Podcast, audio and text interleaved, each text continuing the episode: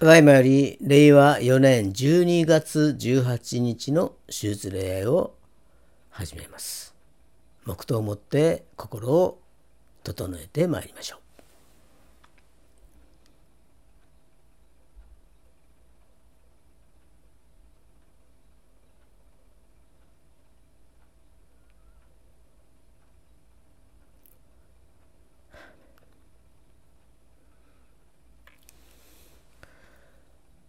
本日の招きの言葉は、詩編48編12節から14節まででございます。お読みいたします。シオンをめぐり、その周りを歩け、その塔を数えよ、その城壁に心を留めよ、その宮殿をめぐり歩け、後の時代に語り伝えるために、この方こそまさしく神、よよ限りなく我らの神。神は足を越えて私たちを導かれる。アーメン。それではお祈りをいたします。愛する天皇父様、皆をあがめ、感謝いたします。アドベント、対抗節も第4週を迎えることとなりました。また新たにイエス様のことを知ることができ、ありがとうございます。今日も御言葉をしたい求めます。主がそれぞれの心の中に神様の御言葉が刻みつけられますように整えてください。今日の礼拝を感謝し、主イエス・キリストの皆を通して見舞いにお捧げいたします。アーメン。使徒信条を告白いたしましょう。使徒信条。我は天地の作り主、全能の父なる神を信ず、我はその一人後、我らの主イエス・キリストを信ず。主は精霊によりて宿り、乙女マリアより生まれ、ポンテオ・ピラトのもとに苦しみを受け、十字架につけられ、死にて葬られ、読みに下り、三日目に死人のうちよりよみがえり、天に昇り、全能の父なる神の右に座したまいり、賢より来たりて、生ける者と死にたる者とを裁きたまわ。我は精霊を信ず、聖なる行動の教会。生徒の交わり、罪の許し、体のよみがえり、とこしえの命を信ず。アーメン。それでは、聖歌73番、ふけゆく野原のをご一緒に賛美をいたしましょう。その後にメッセージがございます。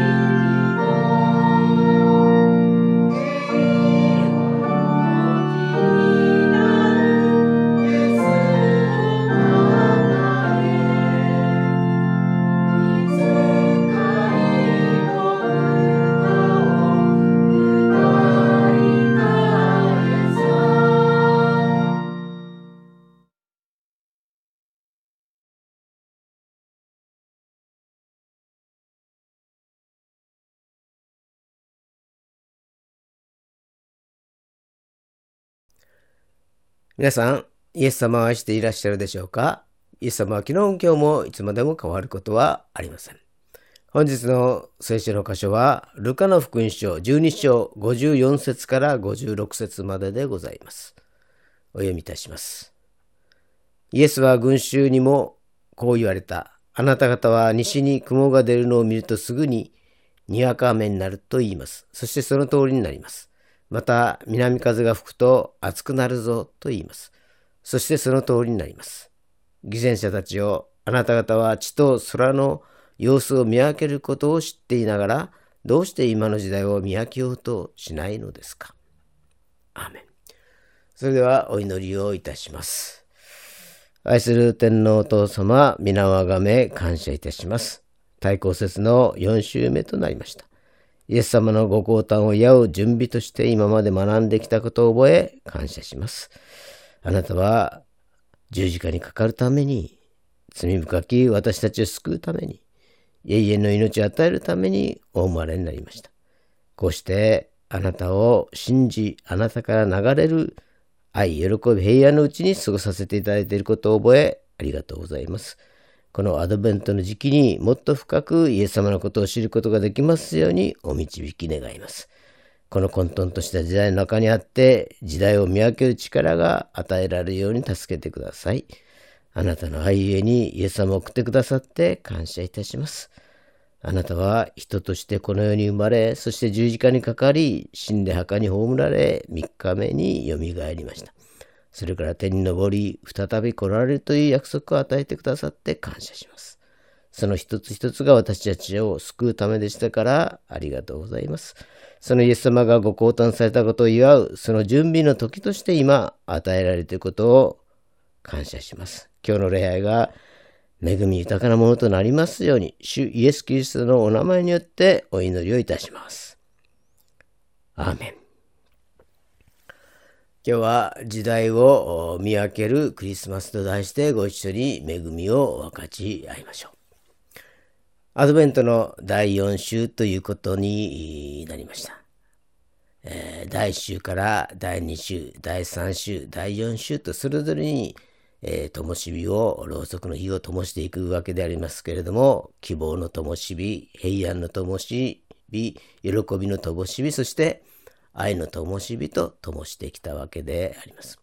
このアベントアドベントを通して今まで東方の博士たちの視点、えー、それからヨセフとマリアの視点、羊飼いたちの視点と、彼らの視点でですね、クリスマスを見てきましたけれども、今日はあ時代を見分けるクリスマスということで、えー、少し違った視点で、えー、見ていきたいと思います。イエス様が何年何月何日何,、えー、何曜日に、えー、生まれるというような具体的な記述は聖書の中には書かれてありませんからありませんけれどもイエス様が生まれたということは事実なのであります。そしてその目的は罪の中にある私たちを救い永遠の命を与ええー、最終的には私たちを新天新地へと導く、そのためにお生まれになりました。聖書はもう皆さんご存知のように、旧約聖書は39巻、新約聖書は27巻ということで成り立っているのであります。旧約聖書は創世記から始まり、そして新約聖書はヨハネの黙示録で終わっているということであります。まあ、誰が何と言おうと聖書の書かれている通りにこの世の中は動いているのであります。過去の出来事は聖書に書かれてあることが成就し、そして未来は聖書に書かれてある予言通りに成就していくということであります。まあ、ユダヤのお祭りには7つあります。杉越の祭り、種なしパンの祭り、発音の祭り、七州の祭り、えー、それからラッパの祭り、大食材日、えー、そして、えー、カリオの祭りということで7つあるのでありますけれども、この7つの祭りはそのまま聖書に書かれてある出来事、そしてこれから起きる出来事の予表となっているのであります。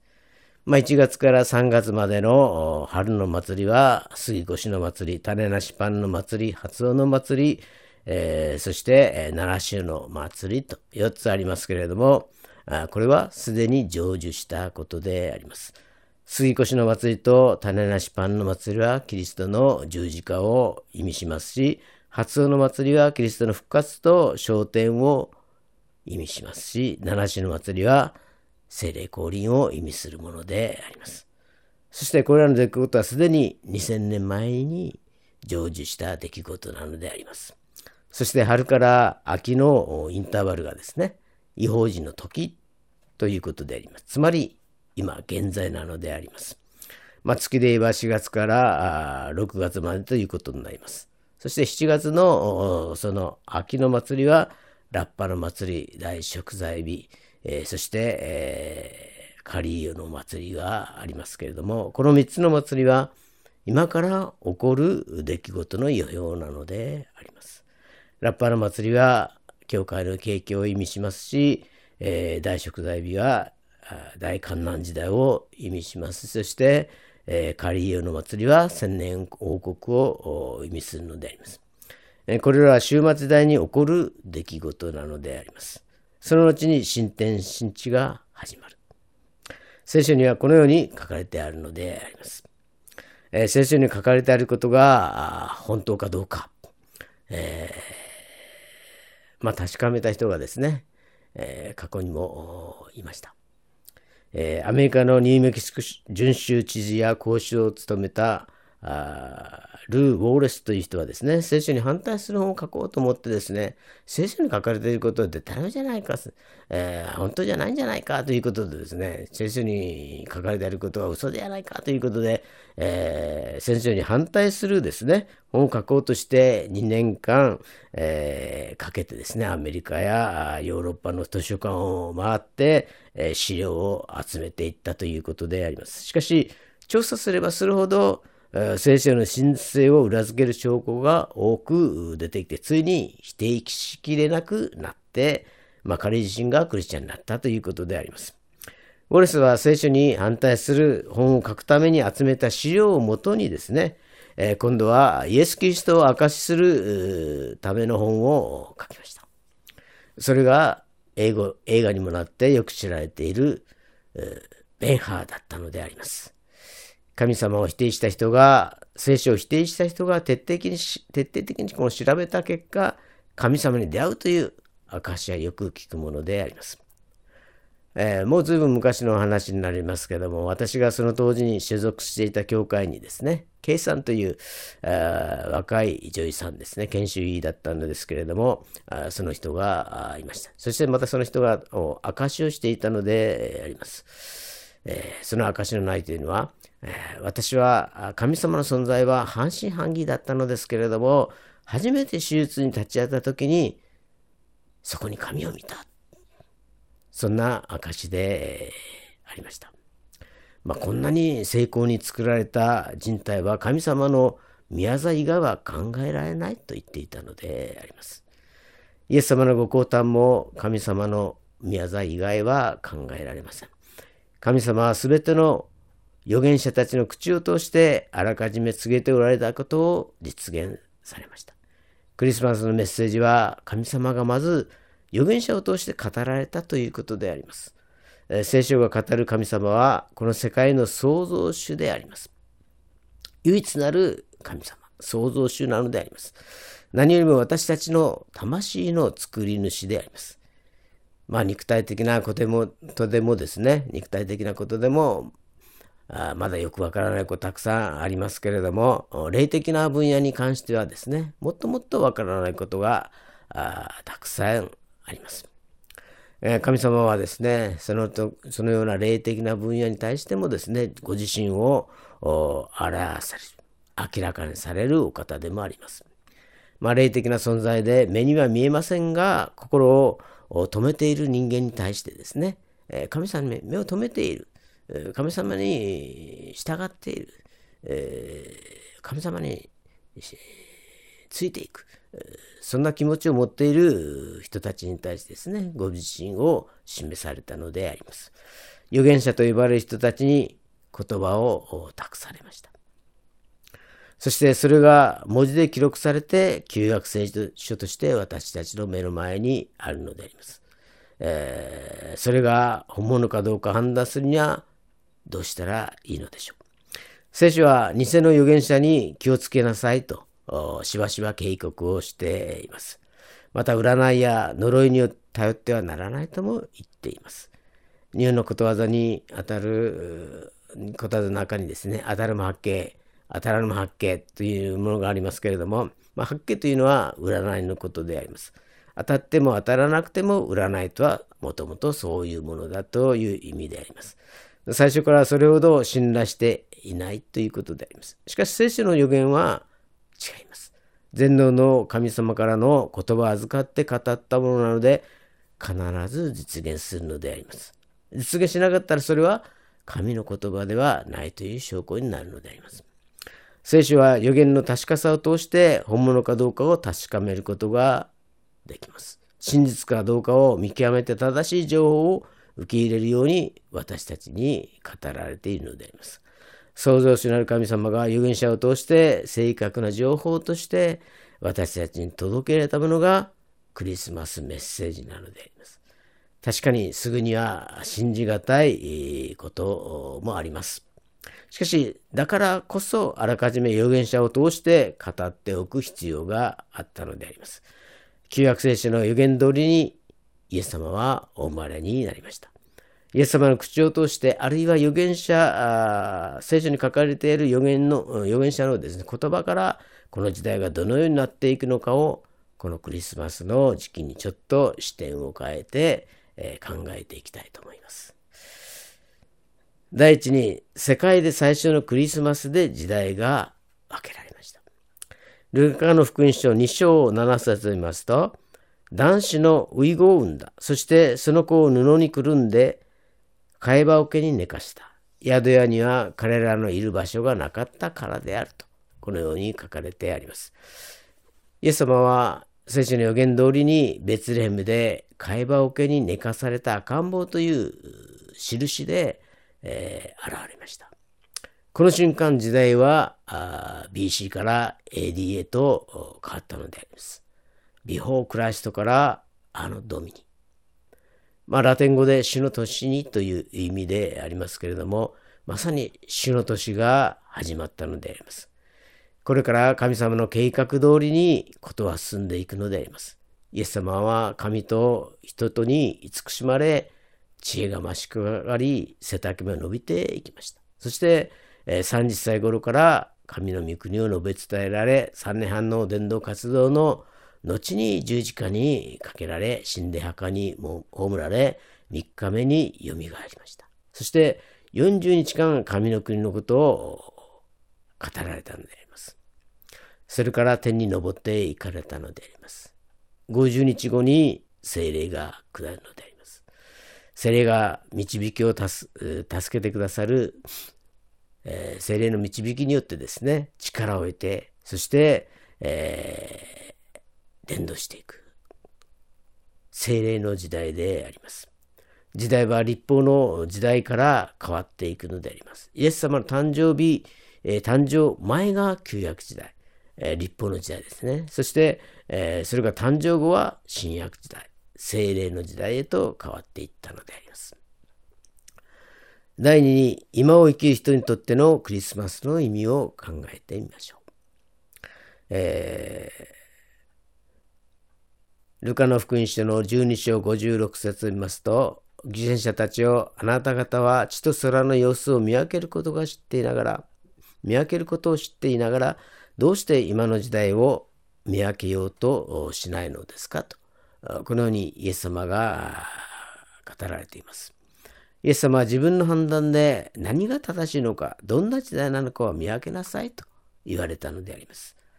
ペンテコステの後に弟子たちは力を受けて全世界へと散らされました。精霊の時代から恵みの時代へと変わっていったのであります。今はその恵みの時代なのであります。ユダヤの祭りで言うと、春の祭りの吸い越しの祭り、種なしパンの祭り、えー、これは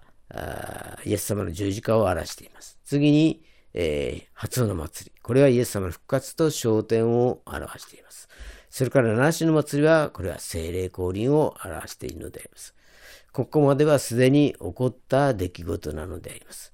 今は秋の祭りが始まるのを待っている時期ということであります。この時期に何をすればいいのか、イエス様は正しい目を養いなさいと言われるのであります。それは人を惑わす出来事が多く現れるからであります。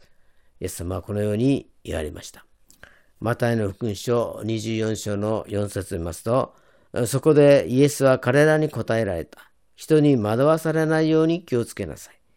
私の名を名乗る者が大勢現れ、私こそキリストだと言って多くの人を惑わします。また戦争や戦争の噂を聞くことになりますが、気をつけてうろたえないようにしなさい。そういうことは必ず起こりますが、まだ終わりではありません。民族は民族に、国は国に敵対して立ち上がり、あちこちで飢饉と地震が起こります。しかし、これらはすべて生みの苦しみの始まりなのですと、このように言われました。まさに今の時代を考えてみると、イエス様の言われたことが全て当てはまっているように感じられます。でも、終わりではないというのであります。正しい目を持って見極めなさいと言われるのであります。正しい目は聖書を通して養う目でもあります。いつも真理に触れていれば、偽物が来た時にすぐに見分けがつくのであります。だからイエス様は2000年前にこんな時代がやってくるから惑わされないように、うろたえないように、時代を見分ける目をしっかりと養いなさいと、このように言われたのであります。第3に、週末におけるクリスマスの意味を考えてみましょう。ルカの福音書21章35節を見ますと、その日は全地の表に住むすべての人に突然望むものです。しかし、あなた方は必ず起こるこれらすべてのことから逃れて、人の子の前に立つことができるように、いつも目を覚まして祈っていなさいと、このように書かれてあります。イエス様は昇天されるときに、この地上に再び栄光の主として再臨されることを約束されました。ユダヤの祭りで次に始まる秋の祭りは、ラッパの祭りであります。これは景気を意味しています。しかし、景気に関しては、聖書の中で、えー、いつ始まるかあ、その予兆は何なのかは書かれてはありません。天の父なる神様以外は誰も知らないイエス様も知らないのであります。突然やってくるのであります。だからイエス様はいつも目を覚まして祈っていなさいと言われたのであります。イエス様のご降誕は私たちを罪の世界から救い、永遠の命を与え、天国へいざうためだけではなく、終末時代の皇帝から新天新地までのご計画を示すためでもあったのであります。その道筋をですね、私たちに知らせることでもあったのであります。クリスマスのこの時期にまた新たにその意味を深く考え、目を覚まして祈り続けることができますように、主の皆によって祝福いたします。それではお祈りをいたします。愛する天のお父様、皆をあがめ感謝いたします。イエス様を待望するこの時代にあって2000年前の出来事であるクリスマスを覚えることができて感謝します。イエス様が生まれたクリマスクリスマスから新天新地まで私たちを救うために壮大なるご経過があることを覚え感謝します。イエス様が生まれた意味、イエス様が語られた言葉の一つ一つをかみしめながら、その意味を深く心に刻むことができましたからありがとうございます。毎年やってくるクリスマスではありますけれども、年々少しずつ深くその意味が知ることができ感謝します。今の時代、惑わす霊がはびこっていますけれども、惑わされることなく、うろたえることなく、正しい目を持って判断できるようにお導きを願います。今日の大公説第4種の礼拝を感謝します。すべてを感謝し、主イエス・キリストのお名前によってお祈りをいたします。アーメン。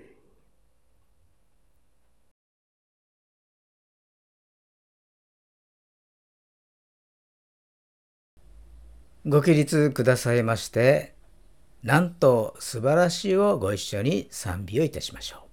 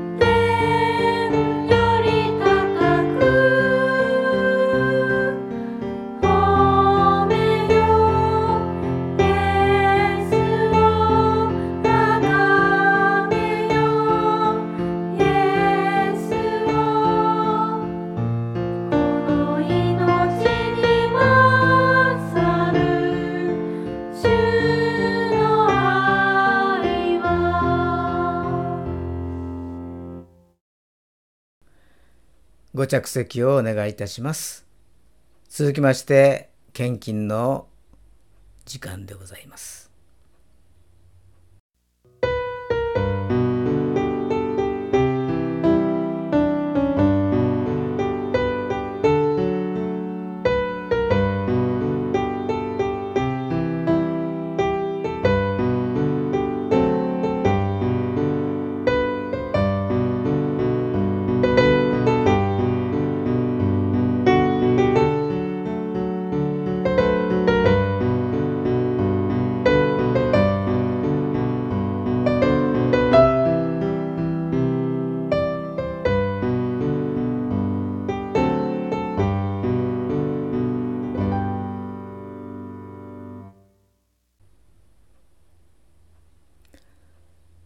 それではお祈りをいたします。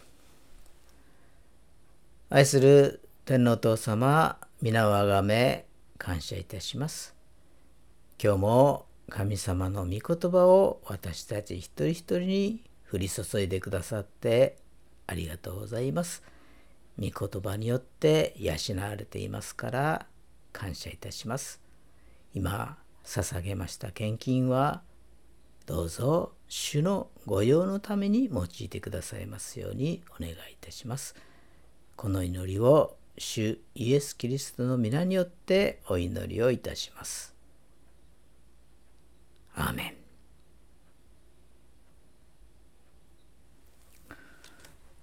それでは主の祈りをお捧げいたしましょう。主の祈り。天に増します。我らの父を願わくは皆をあがめさせたまえ。御国をきたらせたまえ。御心の天になるごとく地にもなさせたまえ。我らの日常の糧を今日も与えたまえ。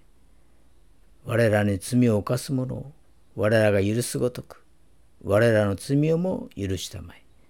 我らを試みに合わせず悪より救い出したまえ。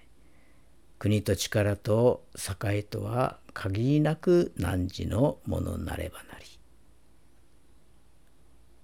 アーメン。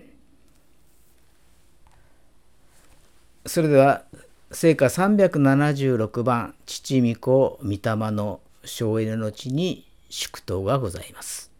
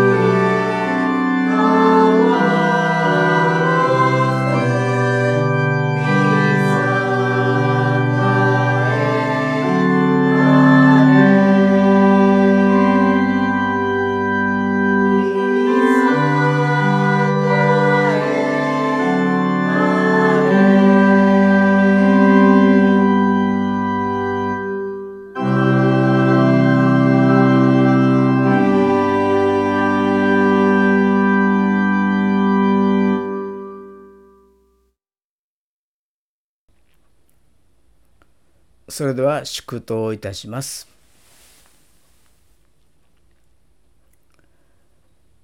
仰ぎ恋願わくは主イエス・キリストの恵み父なる神の愛聖霊様の親しき御交わりがここに集いしお一人お一人の上に今から常しえまであらんことを。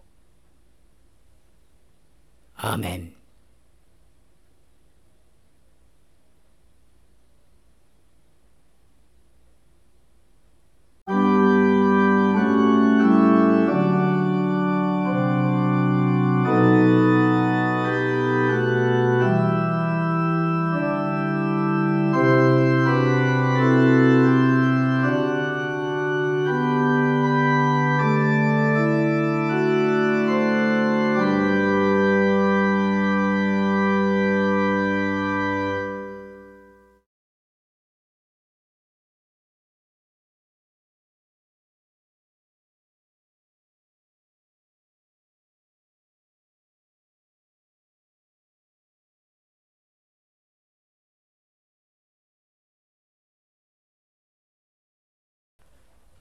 皆さんお元気でしょうか？ Church Education の時間となりました。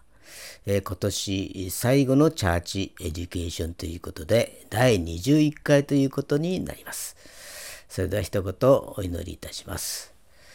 愛する天のお父様、御名をあがめ感謝いたします。今年1年も主が守ってくださってありがとうございます。 Church Education を受ける一人一人の心の中にイエス様が住んでくださり、そして御言葉を刻んでくださいますようにお願いいたします。この時間を感謝し、イエス様の皆によってお祈りいたします。アーメン。はい、今日は第21回ということで、チャーチエデュケーションということで、えー、信玄ということになります。えー、信玄というのはですね、まあ、あの人生のツボを抑える言葉というようなことでですね、えー、竹冠の芯ということでですね、えー、昔はその針の時ですね金属製ではなくて竹でしたので竹冠ということで人生のツボを抑える格言ということで言われています。まあ信玄は信仰的な格言ということであります。まあ、あの旧約聖書はですね第一部が歴史で創世記からエステル記まで17章あるということで第二部は呼ぶ記詩編信玄伝道者の書そして画家ということで、えー、これは文学と言われている部分であります。そしてまた呼ぶ記信玄伝道者の書を知恵文学というのであります。まあ、ちなみに第3部というのは予言書ということで、イザヤ書からマラキ書までの17書となっています。まあ、人生に成功するための信仰的な知恵が語られているのであります。えー、ではですね、レジュメに従って進んでいきたいと思います。えー、1番目に署名とあります。え、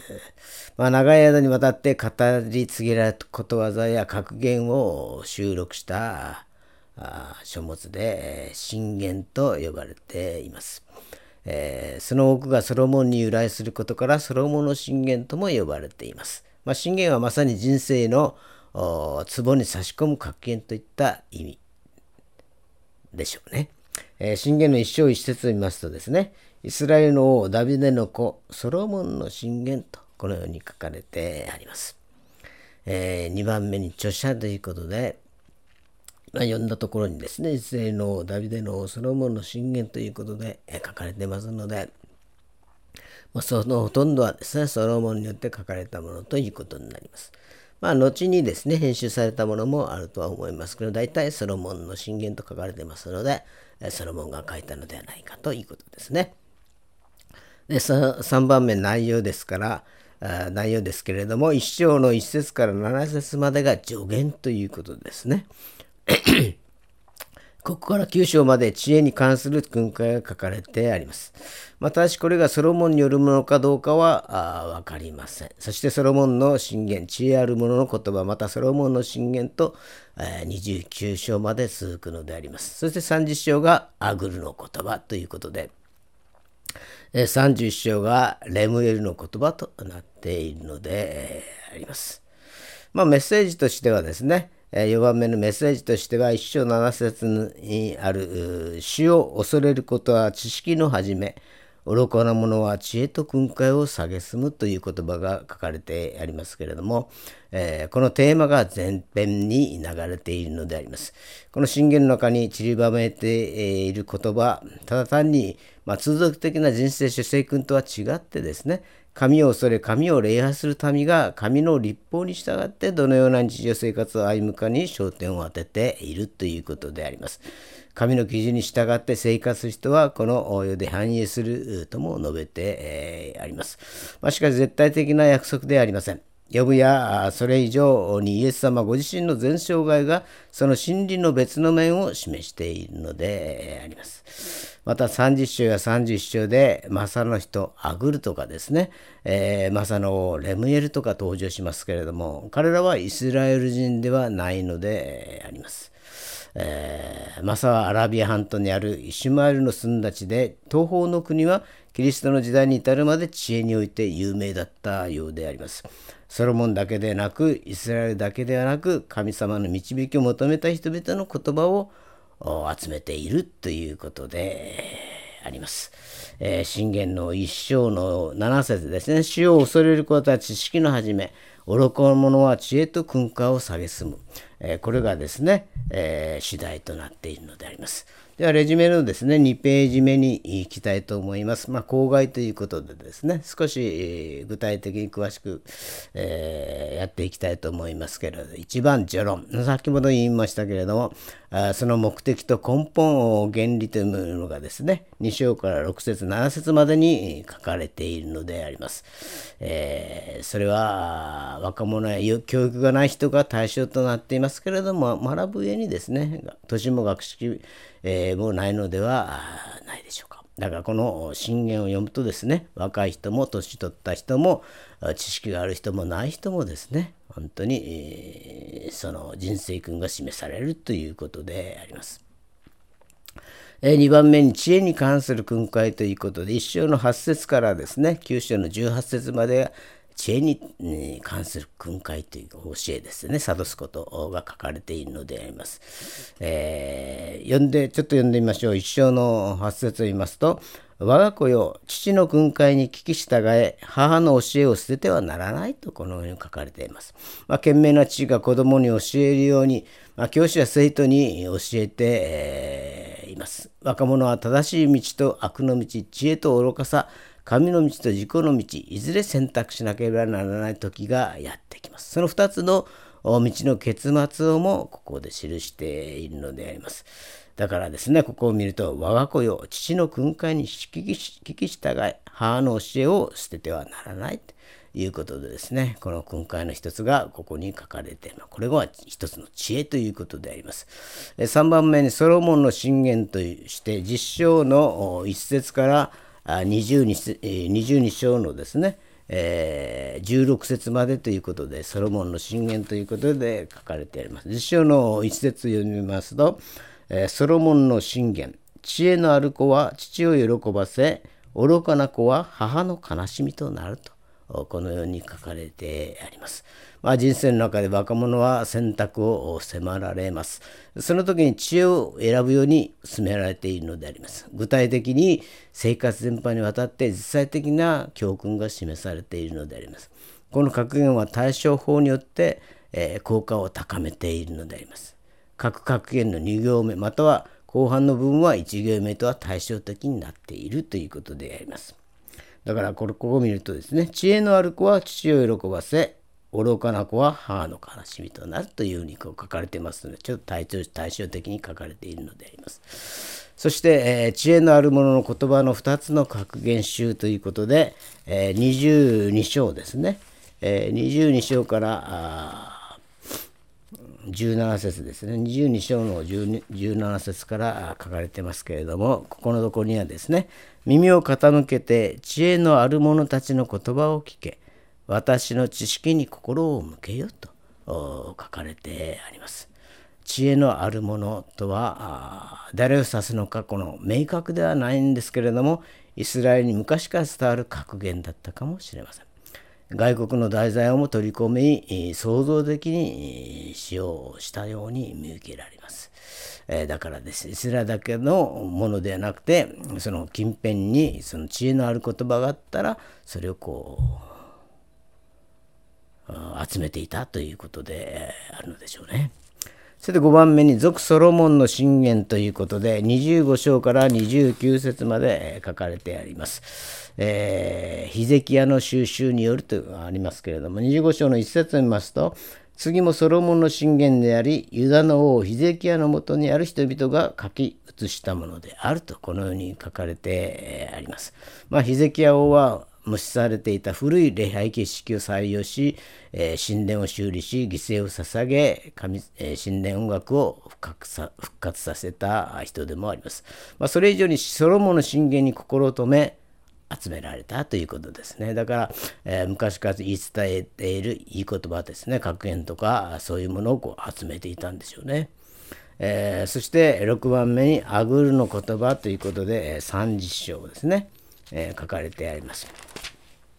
30章には「正の人焼けの子アグルの言葉」とこのように書かれてあります。まあイスラエル人ではないアグルですね。え、でもその知恵は有名だったんでしょうね。えー、アグルは人々人生や自然についての厳密な観察を通して、えー、謙遜を学んだ人でもありました。え、信玄の三次詩ですね。三次章アグルの言葉ということでですね、えー、ここのところはですね、えー、私も好きなことの一つ言葉の一つでもあります、えー、特にですね私が好きなのは、えー、え2つのことをあなたにお願いします。私が死なないうちにそれを叶えてください。虚しいことと偽りの言葉を私から遠ざけてください。貧しさも富も私に与えずただ私に定められた分の食物で私を養ってください。私が満腹してあなたを否み、人は誰だと言わないように、また私が貧しくなって盗みをし、私の神の皆を汚すことのないようにあまあ、この文は私好きなところです。えー、まあ、貧しさも富も与えず、自分のですね、本当にこう、毎日日々、えー、その、貧しくもなく、富もなく、えー、与えられた分でですね生活ができるということであります。えそういうものを求めているということであります。えそして7番目にレムエルの言葉ということで31章の1節から9節までですね。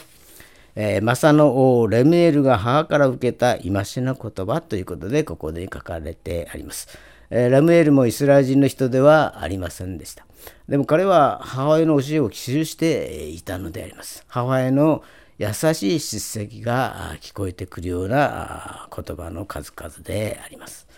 えー、私の声を何を語ろうか。私の体の声を何を語ろうか。私の誓願の声を何を語ろうかと。このように優しく語りかけているのであります。そして最後ですね、31章の実節から31節まではですね、優れた妻に関して書かれているのであります。信玄は預金つけ、足利につけ、夫人の力に注目し、その姿を描いているのであります。理想的な妻、有能、勤勉、信頼のおける妻についてアルファベットアルファベット語順にですね、こう、語っている、歌っているということであります。その秘訣は死を恐れること。これこそがあらゆる真の知恵の根本であると教えているのであります。はい、人生のですね処方処方箋みたいな信玄ではありますけれどもその根本は死を恐れることだということで、え、あります。えー、今日は以上信玄を学びました。それではですねまた今年は最後ですけれども来年は1月のですね22日にまたチャーチエデュケーションということで伝道者の書でお会いいたしましょう。それでは一言お祈りいたします。愛する天のお父様、皆をあがめ感謝いたします。この一年も主が守ってくださってありがとうございます。ご一の里警察教会に集うお一人一人をその場その場にあって守ってくださいますようにお願いいたします。イエス様の皆によってお祈りをいたします。アーメン。はい、それではまた来年ですね、えー、お会いいたしましょう。それでは皆さんお元気でさようなら。